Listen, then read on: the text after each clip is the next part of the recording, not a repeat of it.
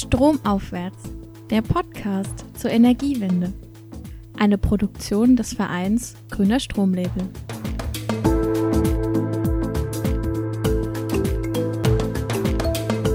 Das Thema Energieerzeugung, Energieeffizienz wird viel mehr in den Köpfen der Leute verankert, wenn sie selber daran teilhaben dürfen und das auch ein Stück weit mitgestalten können.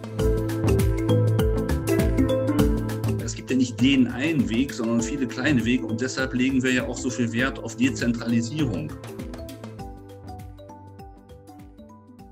Herzlich willkommen zur zweiten Folge unseres Podcasts Stromaufwärts.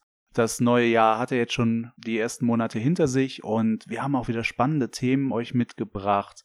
Zum einen geht es um die Initiative Wir spielen nicht mit und wir werden auch über den Grüner Strom Kriterienkatalog sprechen. Also wie gibt sich ein Ökostrom-Label überhaupt Kriterien? Also es ist spannender, als es sich gerade anhört.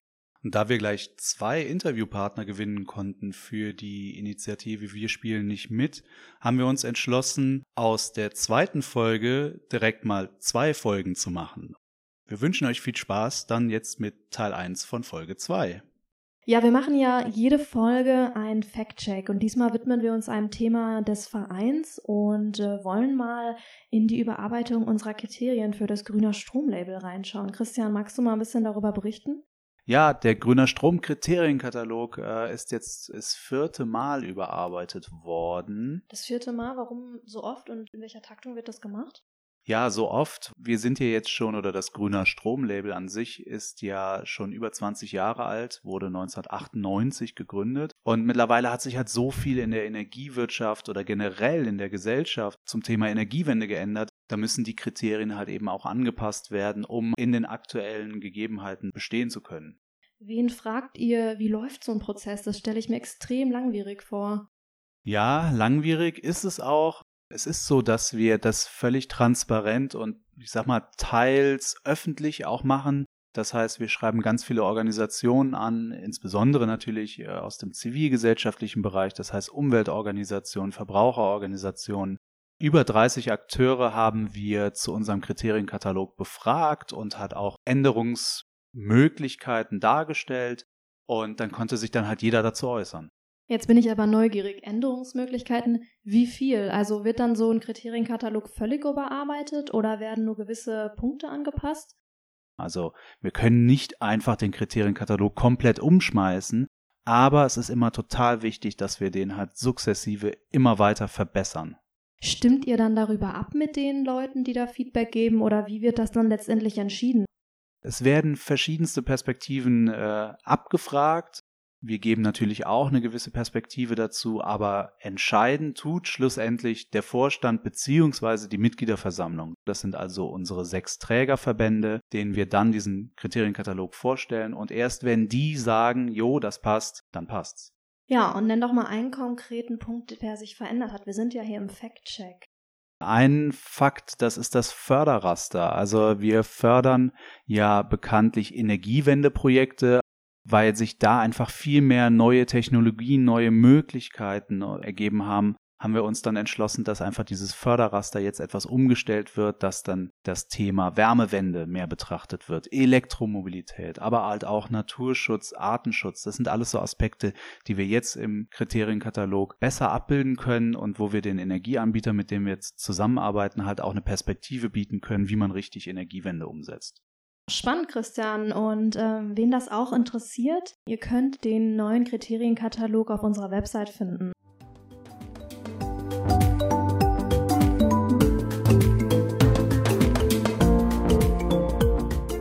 Kommen wir jetzt zu der Initiative Wir spielen nicht mit. Dort haben sich verschiedene Akteure aus der Zivilgesellschaft und Energieanbieter zusammengeschlossen. Wir sind unter anderem auch dabei und es geht um den Deal zwischen RWE und E.ON. Ja, worum geht es eigentlich in diesem Deal? RWE und E.ON, die großen Energieerzeuger oder Energiekonzerne in Deutschland, ich denke mal, jeder kennt sie, waren bis vor kurzer Zeit auch durchaus Konkurrenten im liberalisierten Strommarkt. Jetzt haben sich die Großkonzerne miteinander geeinigt und haben verschiedene Geschäftsbereiche miteinander ausgetauscht. Das heißt, RWE erhält sozusagen die Kraftwerksparte von E.ON, das heißt, dann haben sie das Kraftwerksgeschäft und den Energie- oder den Stromgroßhandel. E.ON wiederum erhält das Endkundengeschäft und ja, das Thema äh, Netze. So entstehen sozusagen Energiekonzerne, die miteinander gar nicht mehr so viel zu tun haben, sich also auch nicht mehr in die Quere kommen können. Und es geht nicht darum, jetzt Unternehmen miteinander die Geschäftsbereiche tauschen oder miteinander verbinden, sondern es geht darum, dass die Kartellbehörden, also Wettbewerbskartellbehörden, sich diesen Deal mal anschauen müssen und darüber befinden müssen, ob das denn Wettbewerbsverzerrung ist. In Deutschland wurde äh, befunden, dass es keine Wettbewerbsverzerrung ist, deswegen wurde dieser Deal genehmigt. Auf EU-Ebene wiederum gibt es Vorbehalte gegenüber diesem Deal. Und da kommt die Initiative Wir spielen nicht mit ins Spiel sozusagen.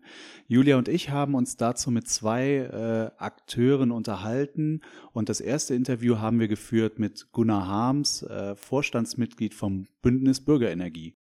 Das war ein total tolles Gespräch. Leider konnten wir uns natürlich nur virtuell treffen.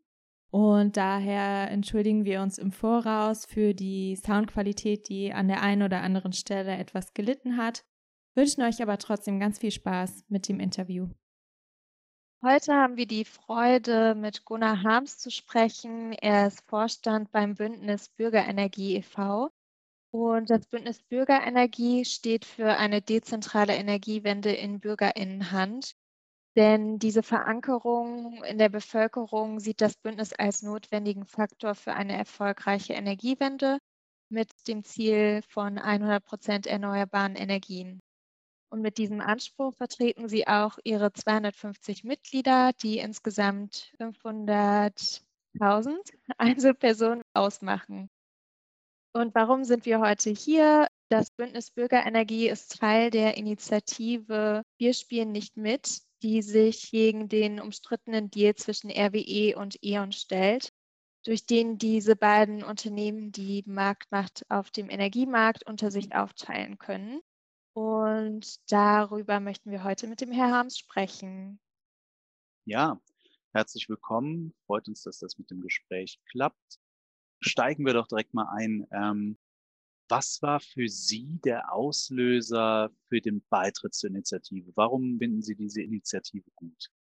Ja, die Initiative finden wir deswegen gut, weil wir nach wie vor einfach überhaupt nicht verstehen können, dass es äh, überhaupt so weit gekommen ist. Also als die beiden Unternehmen in 2018 diesen Deal angekündigt haben, ging eigentlich nicht, wie zu erwarten gewesen wäre, ein Aufschrei durch die äh, Landschaft, sondern dieser Deal wurde sozusagen schon im vorauseilenden Gehorsam von äh, den deutschen Wettbewerbsbehörden, Bundeskartellamt und so weiter abgesegnet. Da waren wir sehr verwundert äh, schon darüber, weil eine solche Fusion, die in dieser Weise den Wettbewerb beschränkt, wäre noch vor 10, 15 Jahren völlig undenkbar gewesen. Und äh, der eigentliche Auslöser war dann auch insbesondere, dass die Bundesregierung auch noch in einem sogenannten Streithilfeverfahren diese beiden Unternehmen jetzt unterstützt in, auf europäischer Ebene. Und da haben wir uns gesagt, das kann nicht sein. Also dieser, dieser Deal ist ja so offensichtlich ähm, wettbewerbswidrig und zum Nachteil der Verbraucher. Da müssen wir jetzt was tun. Und äh, deswegen waren wir natürlich hoch erfreut, als wir mitbekommen haben, dass diese Initiative gestartet wurde und äh, unterstützen das natürlich mit ganzer Kraft im Interesse der Verbraucherinnen und Verbraucher. Das heißt, wenn ich da nochmal nachfrage, in Deutschland ist sozusagen dieser Deal äh, glatt durchgegangen bei den äh, Wettbewerbsbehörden und auf europäischer Ebene gibt es da aber Vorbehalte, woraufhin dann jetzt die Bundesregierung aber dann gesagt hat, okay, wir unterstützen unsere Unternehmen, wobei die Europäische Union sagt, von wegen hier, Moment mal, da müssen wir nachschauen. Ist das richtig? Ja, das ist richtig so. Die für Wettbewerb zuständigen Stellen bei der Europäischen Kommission sehen das ja weit kritischer als die deutschen Behörden. Und äh, es ist ja auch zunächst erstmal nichts dagegen einzuwenden, wenn eine Regierung die, ihre Unternehmen unterstützt. Aber was hier passiert, ist, dass gerade diejenigen Unternehmen, die in der Vergangenheit ja nicht gerade durch wettbewerbsfreundliches Verhalten aufgefallen sind, hier unterstützt werden. Also dass die Bundesregierung hier einseitig Partei ergreift für äh, Großunternehmen, wo sich eigentlich jeder, der auch nur ein bisschen was davon versteht, fragt, wie kann das passieren? Wieso ergreift eine, eine äh, Regierung, wieso ergreift die Politik jetzt Partei für Unternehmen? Da, äh, das ist absolut unverständlich. Was bisher überhaupt nicht in der ganzen Bewertung dieses Deals stattgefunden hat, ist die Betrachtung der Historie. Man ist hingegangen und hat sich die Daten und Fakten der jetzigen Situation angeguckt und befunden, hoppla, wir als deutsche Wettbewerbsbehörden können das eigentlich genehmigen, was schon verwunderlich genug ist. Aber die Historie dieser Unternehmen, was ist da bisher gelaufen? Haben die sich bisher entsprechend wettbewerbsgerecht verhalten? Ist zu erwarten, dass auch in Zukunft die marktbeherrschende Stellung nicht ausgenutzt wird? Diese Frage ist viel zu wenig beleuchtet worden.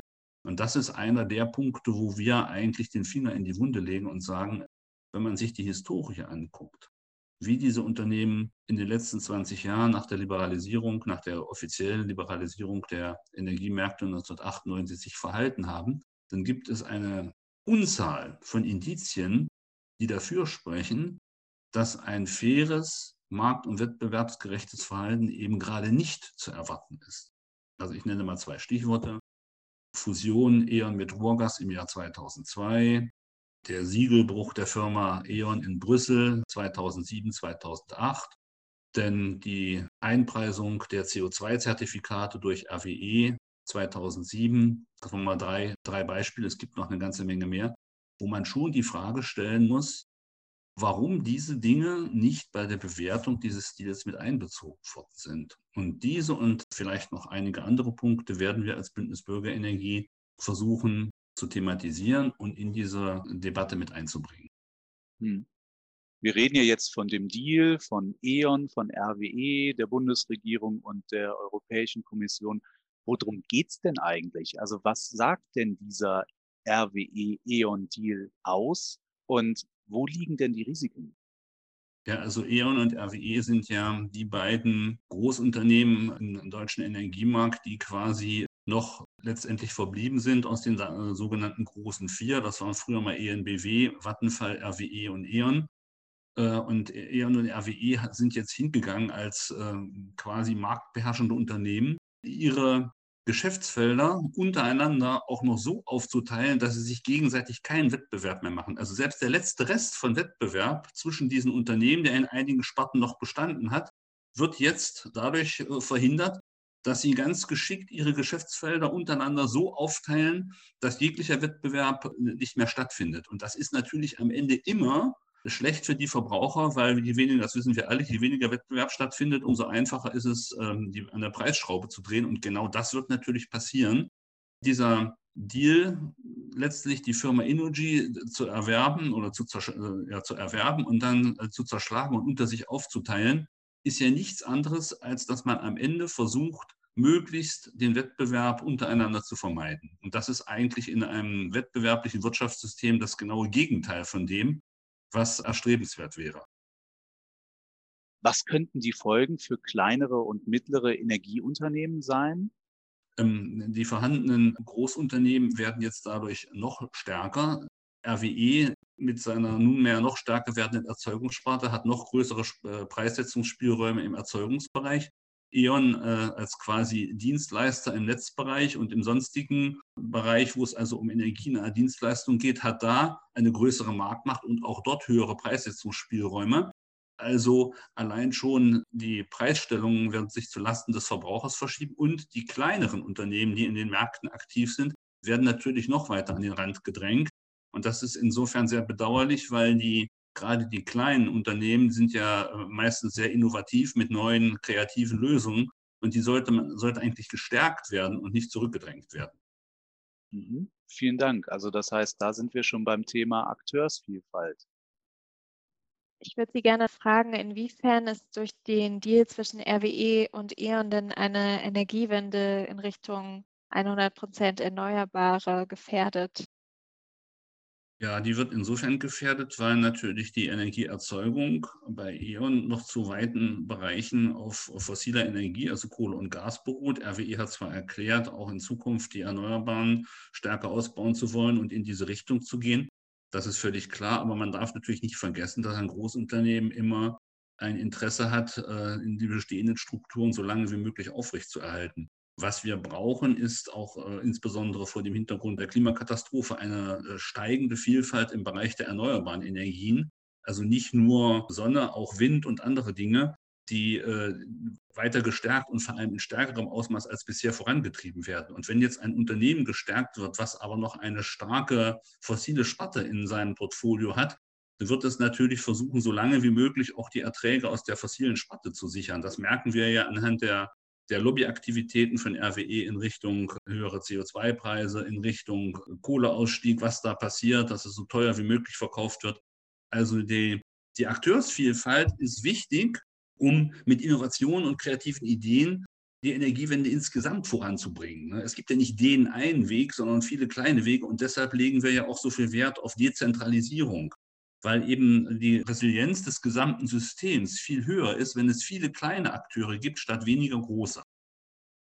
Ich habe gelesen, dass Ihr Bündnis die Ansicht vertritt, dass eine Energiewende, an der BürgerInnen direkt beteiligt sind, dynamischer und unbürokratischer ablaufen würde und dass es außerdem die Akzeptanz der Energiewende gegenüber stärken würde und auch die Mitgestaltung und ja, so eine Art sich zu eigen machen der Energiewende in der Bevölkerung bewirken würde.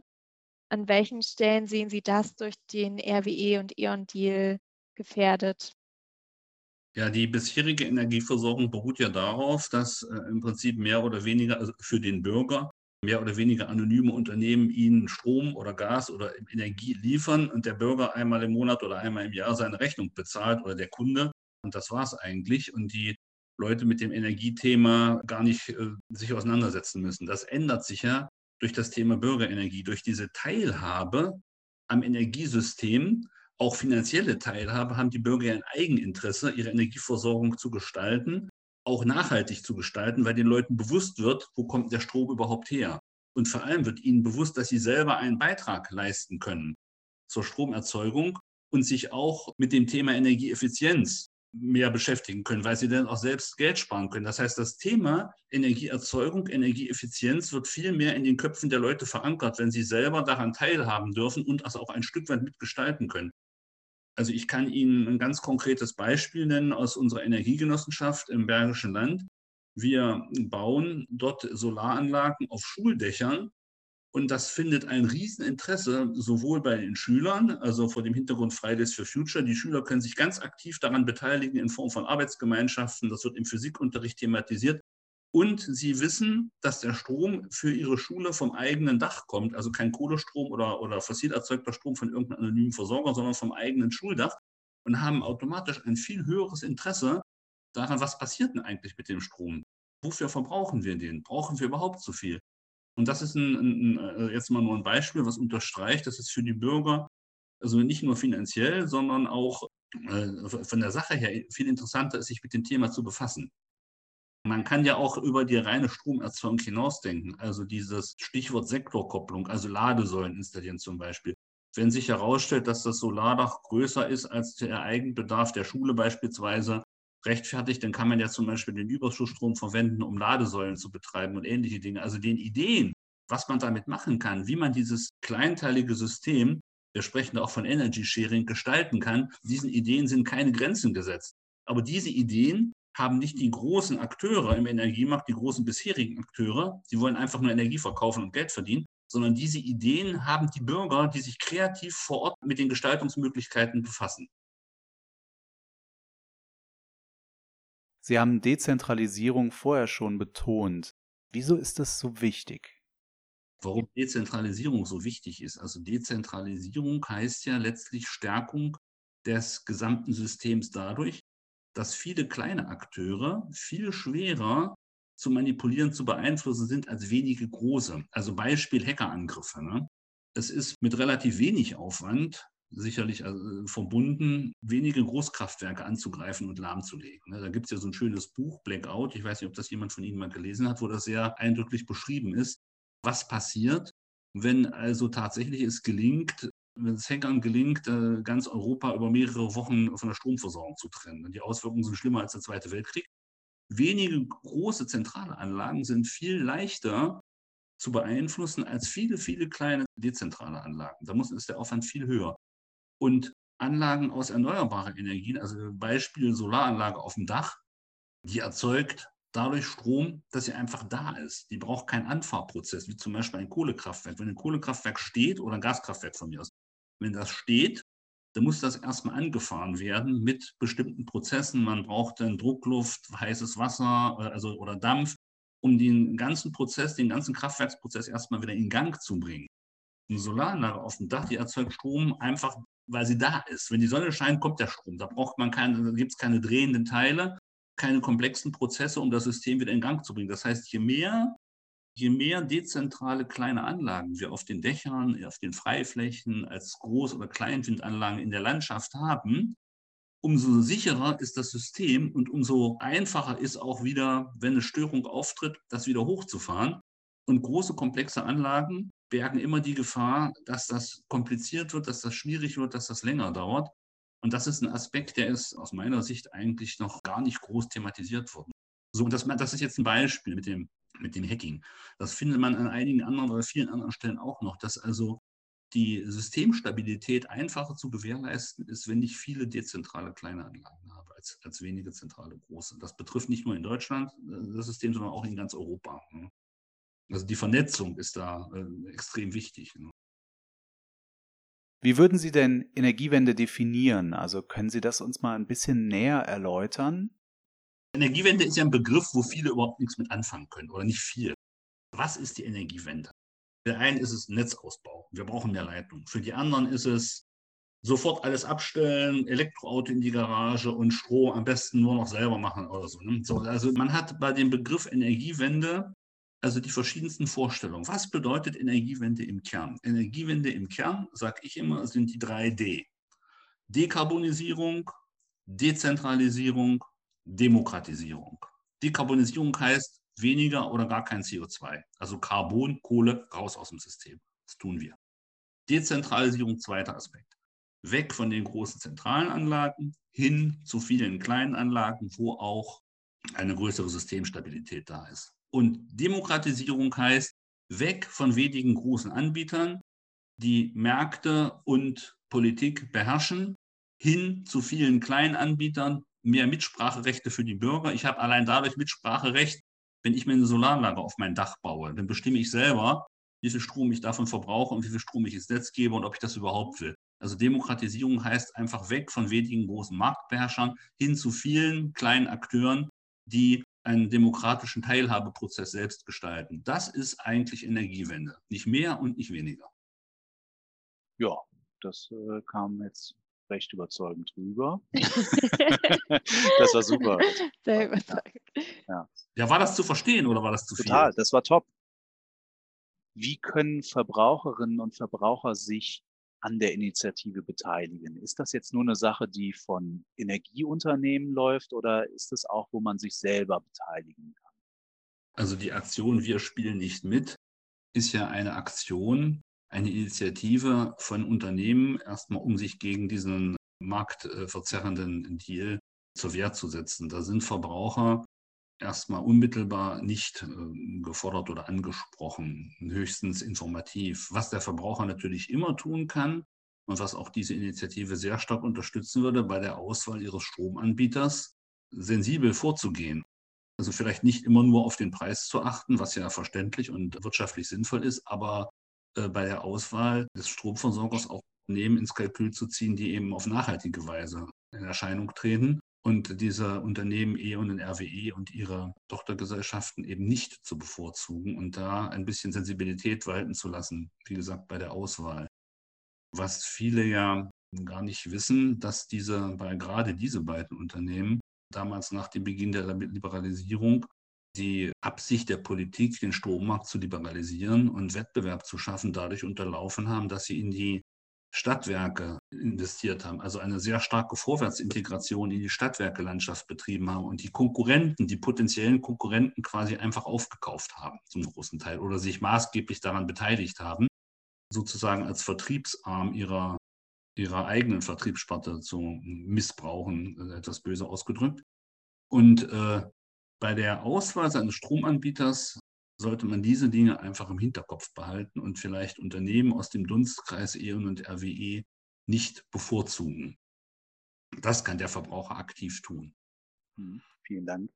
Wo findet man sie, die Initiative Wir spielen nicht mit? Man findet die im Internet unter der, äh, unter der angegebenen Adresse eben wir-spielen-nicht-mit.de. Dort finden Sie alle Informationen und da kann man sich auch über Blogbeiträge und ähnliches dann einbringen, Fragen stellen und sich informieren über den Stand des Verfahrens. Okay, vielen Wir Dank. freuen uns natürlich über jeden Verbraucher, der sich da informiert und Fragen stellt. Also bitte stellen Sie Ihre Fragen die Energiewelt ist komplex. Das Thema Energiewirtschaft und Energiepolitik ist eines der komplexesten Themen äh, im Wirtschaftsbereich zurzeit überhaupt. Und wir sind sehr daran interessiert, möglichst viel Aufklärungsarbeit zu betreiben und laden die Verbraucher natürlich herzlich ein, dort ihre Fragen loszuwerden und uns damit auch zu bombardieren. Denn nichts äh, schadet Unternehmen, die etwas zu verbergen haben, mehr als Transparenz und Offenheit. Na, das ist doch mal eine Ansage. Vielen Dank dafür. Das war Gunnar Harms, Vorstandsmitglied vom Bündnis Bürgerenergie. So, das war es jetzt auch schon mit Teil 1 von Folge 2 und nächste Woche haben wir noch einen Interviewpartner zur Initiative Wir spielen nicht mit. Und zwar haben wir mit Roland Warner gesprochen, Geschäftsführer von 1 Energie in Sachsen und der bringt nochmal eine ganz andere Perspektive mit. Wenn ihr Fragen, wenn ihr Anregungen habt, meldet euch einfach bei uns, zum Beispiel unter podcast.grünerstromlabel.de oder über unsere anderen Kommunikations- und Social-Media-Kanäle. Vielen Dank und bleibt uns treu.